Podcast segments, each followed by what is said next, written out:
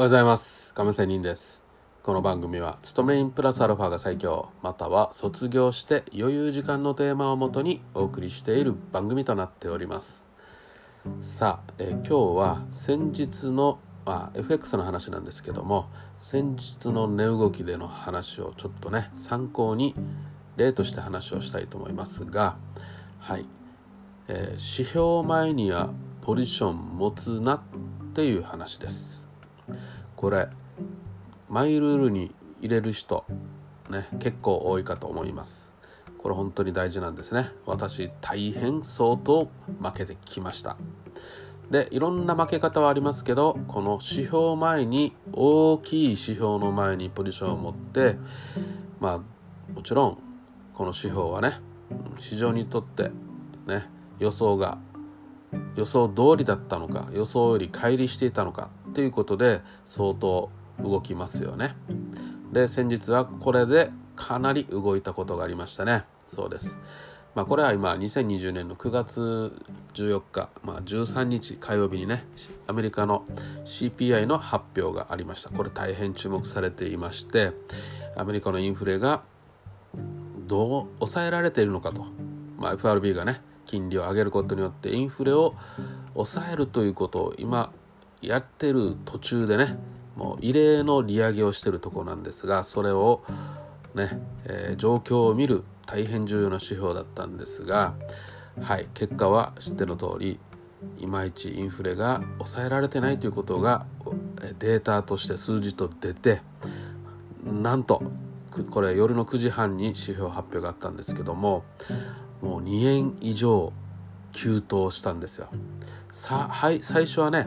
じりじり下落していったんであこれ指標前にこういう動きの時にはね、えー、結構その順張りでねガツンと落ちるかなと思ったんですがなんと逆の急騰ということになりました。でねこれ私私はポジションを持っていなくてねあの有名な YouTuberFX トレーダー、えー、約ね3名ほど見まして見て見ながら。そして、えー、この中継している人たちの番組も3つぐらいね、えー、点々と、ね、ネットサーフィンしながら見ていたんですよ。でその時にある人はかなり買いポジションをね持っていて最初下げていたのでうわーやばいって言ってたけどなんと 2, 2円急騰してね160万ぐらいプラスしていましたね。はい、で2人の有名 YouTuber 売りポジションを持っていて初めはもう1人はねあの100万ぐらい儲かっていたみたいなんですけどこの売りポジションから思っててね100万利益を乗ってたんだけどなんと2円の急騰したことで一気にマイナスでねはい、200万250万ぐらい損失を抱えているということでねもうもちろんもう右往左往してね外を歩き回っていると街中を歩き回って、えー、中継ライブをしているというような動画でした。でもう一人の方はかなり前に売りポジションで捕まっていてさらに急騰してるもんでねもう相当負けて何千万ね5,000万ぐらいだったかな負けてるというようなことを見ていてうんやっぱりねわからないからね指標はねポジション持つべきではないよねと。でやっぱりそのね負けてる方は両立てをしようということで両立てをしたりね最終的にやったりしててねまああったんですけどもまあ今日とにかく言いたいことはねポジション重要指標がある前にはポジションのポジがいいということですね。で昨日夜の9時半だったんですけど結局はずっとずっと深夜の12時、まあ、深夜の0時までねそのドル円上昇していったんですよ局は。ね。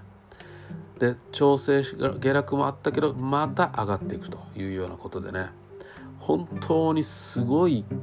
上昇買い圧力だったと。なかなか落ちない。もうここまでね2円の急騰っていうのがあったらねなかなか落ちませんね。うんこれ日本のね為替介入がない限り落ちないんじゃないかなと思ったりしますが。まあそんなわけでとにかく、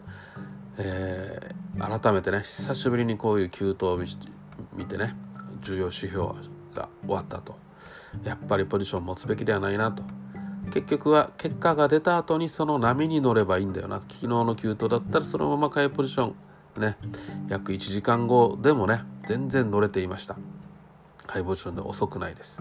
まあ、そういうことで指標前のポジション持ちは危険という話を今日はしてみました。それでは良いトレード良い一日を。See you!